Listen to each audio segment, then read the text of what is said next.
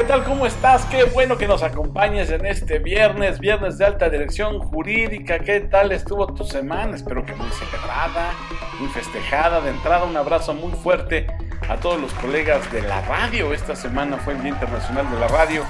Mágica, mágica herramienta de comunicación. Muchas felicidades a todos los que formamos parte de este universo maravilloso que es la radio. Felicidades pues y también resulta que en esta semana espero que te hayan llenado de bombones, chocolates y si no, bueno, pues como dice aquella canción, tú también te puedes regalar flores, tú también te puedes tomar de la mano y tú también puedes bailar vuelto loco de alegría, ¿verdad? Ya saben de qué canción hablo, así que bueno, pues eh, sea que te hayan celebrado o no el famoso 14 de febrero o que te lo hayas celebrado tú, de cualquier manera espero que la hayas pasado increíble, como espero nos la pasemos todos este viernes. Y a ti que naciste hoy o que celebras algo importante, para ti por supuesto ya nuestras tradicionales mañanitas, que como dice, qué linda está la mañana en que vengo a saludarte. Venimos todos con gusto y placer a felicitarte. Pues bueno, pues enhorabuena, abrazo fuerte, apretado, fraterno, con mucho cariño de toda la producción de Alta Dirección Jurídica, que, por supuesto, gracias, hacen posible este programa Alta Dirección. Que el día de hoy trae un tema que, bueno, caray, ¿Qué más quisiera uno no estarlo tratando? Pero en un país como este, y sobre todo como lo queremos tanto, es obligado atenderlo, hablar de ello, no quitar el dedo del renglón y constantemente analizar lo que es la corrupción. La corrupción, solo que ahora le vamos a dar una miradita relacionada con los derechos humanos, le vamos a dar el acercamiento a partir de cómo el ciudadano, Juan Ciudadano, Juana Ciudadana, es afectado por este, pues, muchos llaman mal endémico del país, eh, otros eh, el, impuesto de, verdad no no pedido, en fin, este tiene muchos nombres.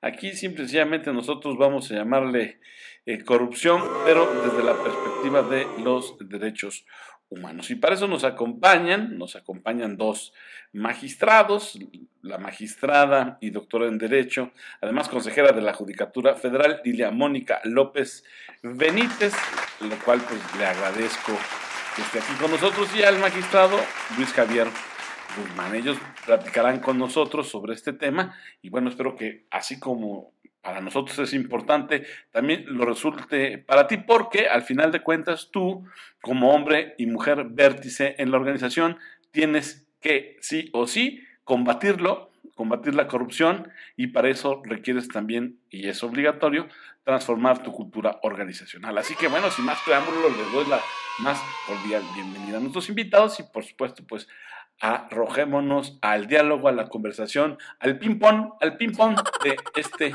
tema tan apasionante que resulta ser el combate a la corrupción, pero desde la perspectiva de los derechos humanos. Y a ver, bueno, pues entonces comenzamos. A mí, la verdad, me gustaría empezar preguntando si, si es posible hablar hoy, siglo XXI, ¿verdad? Con, con todo lo que los cambios que hemos tenido en los últimos años significa pudiésemos hablar de un derecho humano a un ambiente libre de, de corrupción. O sea, de entrada, si esto es posible, y, y, si como derecho humano pudiésemos hablar de algo así eh, eh, este, en nuestro país, magistrada Lilia Mónica, ¿podemos aspirar o, o, o, sí tenemos el derecho a vivir en un ambiente libre de, de corrupción? Primer punto, yo creo que todas las personas tenemos el derecho a vivir en un ambiente libre de corrupción. ¿sí? Que conste que un poco a propósito he quitado el calificativo humano. Sí, sí, sí, sí.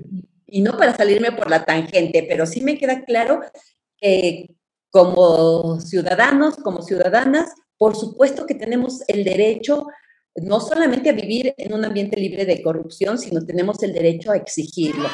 Yo parto de ese punto. Pero bueno, tendríamos que pensar qué significan los derechos humanos. empezando por los derechos humanos, pues son los derechos inherentes a todas las personas. El derecho que tienes tú, que tiene las personas que nos están escuchando o viendo el día de hoy a través de esta transmisión, tenemos un, un derecho o tenemos muchos derechos que nos permiten vivir integralmente, que nos permiten vivir y desarrollarnos desde el punto de vista de la dignidad humana. Me parece que todos los derechos eh, cuidan o salvaguardan a la dignidad humana. Y en, este punto también tenemos que pensar que los derechos han ido evolucionando. ¿sí? Por ejemplo, antes nos garantizaban los derechos y a, partir de la reforma del 11 de junio de 2011, hoy hablamos no de garantías, sino de la salvaguarda de estos derechos humanos. Bajo este punto de vista, hoy también estamos hablando de derechos que antes ni siquiera nos imaginábamos, por ejemplo, el derecho que tenemos todas las personas a vivir en un ambiente, eh, en un medio ambiente sano, en un medio ambiente limpio. Y ese es un derecho, un derecho humano reconocido que tenemos todas las personas. Entonces, los derechos evolucionan. Y hoy hablamos de si existe o no existe un derecho humano a vivir en un ambiente libre de corrupción.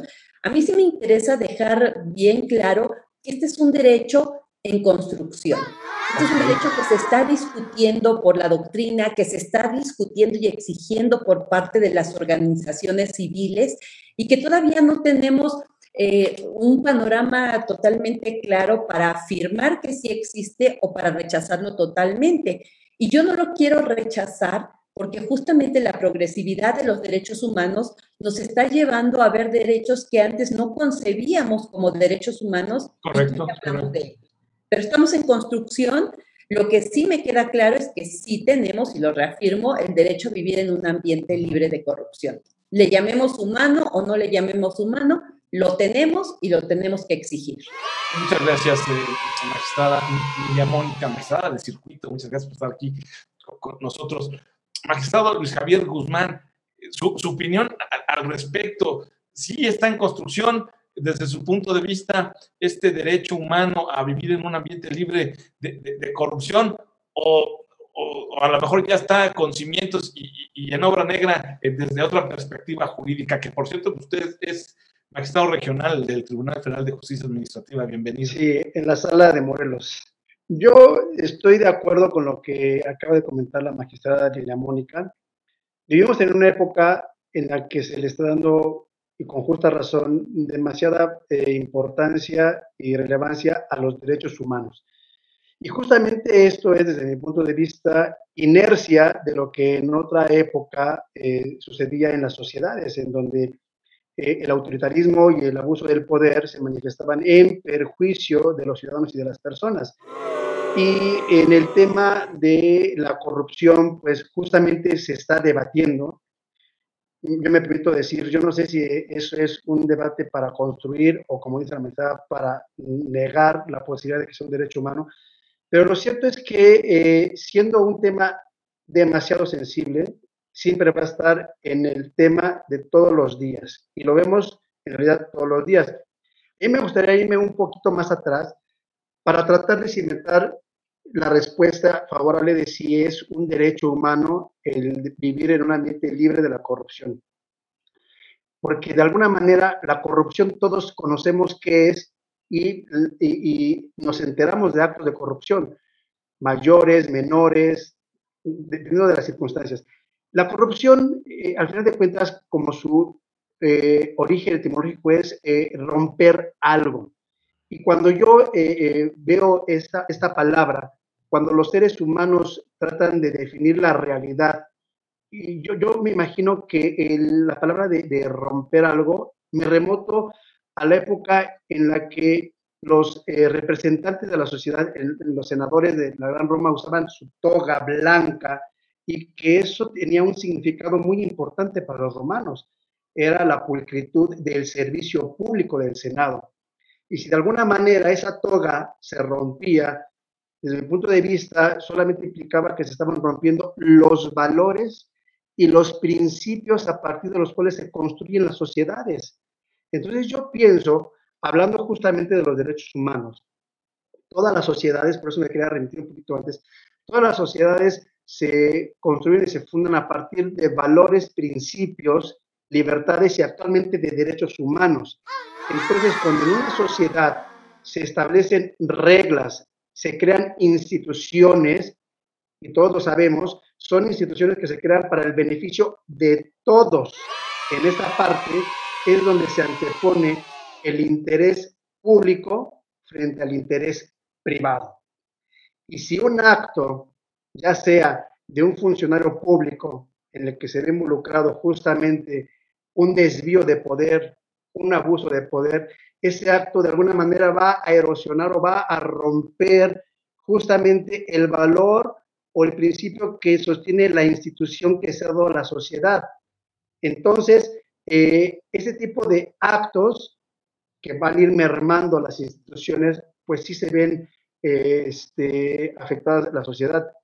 Pero no sé si eh, podamos hablar de un derecho humano a un ambiente libre de corrupción, porque antes de eso tendríamos que reconocer que tenemos, por ejemplo, los valores de seguridad pública, de orden, eh, los principios de justicia, de libertad, y a partir de ahí la construcción de los principios de legalidad, no solamente en la toma de las decisiones de las autoridades administrativas, sino también las autoridades que deciden. Entonces, si nosotros eh, partimos de la base de que esos pilares de legalidad y de seguridad jurídica son los que sostienen las instituciones, cuando estos pilares son fuertes, van a soportar cualquier acto de corrupción.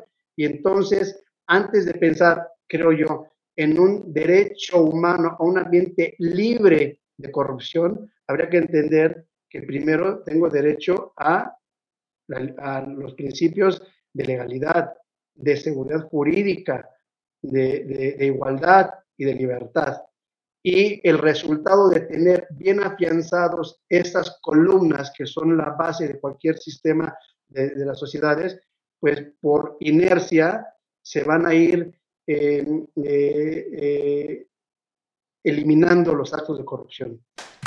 Son tratamientos muy interesantes, magistrada Lilia Mónica. ¿Sí tendrá una diferencia para la sociedad de que la corrupción sea o el combate a la corrupción o a vivir en un ambiente libre de corrupción, sí tendrá una diferencia para el ciudadano de a pie, el que sea considerado derecho humano? A ver, sí hay, técnicamente hablando, sí existe una diferencia. No es lo mismo solamente hablar de tener el derecho. Combate a la corrupción, porque así tiene que ser. Es, que darle ya la categoría de, derecho humano. Pero yo creo que aquí el punto que, interesa, y, y, lo decía Luis Javier, a ver, ¿cuál es el eh, la consecuencia de, la, de, la, corrupción. Debilita la gobernabilidad, indudablemente, debilita a las instituciones. Incluso tenemos una convención interamericana contra la corrupción. O sea, ya llegamos a esos extremos de tener una convención de esta naturaleza porque la, corrupción afecta de una manera significativa a la, a la sociedad. Pero además de afectar la gobernabilidad, además de afectar a las instituciones, ponen entredicho esos valores a los que él se refería, esos valores y esos principios de quienes hemos hecho de nuestro trabajo como mística el servicio público. Entonces, eh, esto creo que es un punto que nos tiene que permitir reflexionar que cuando uno decide eh, realizar una, una tarea que implica un servicio público, cualquiera que éste sea, y en cualquier nivel en que nos encontremos, pues esa mística es la que tiene que, regir nuestro trabajo y donde tiene que haber una, eh, una puntualidad en realizar aquellas funciones que la propia ley nos otorga. Y esas funciones o esa competencia que tenemos para realizar nuestras actividades, dependiendo en qué nos desarrollemos, pues van, tienen que generar en la sociedad o tienen que contribuir a generar una percepción de confianza hacia las instituciones.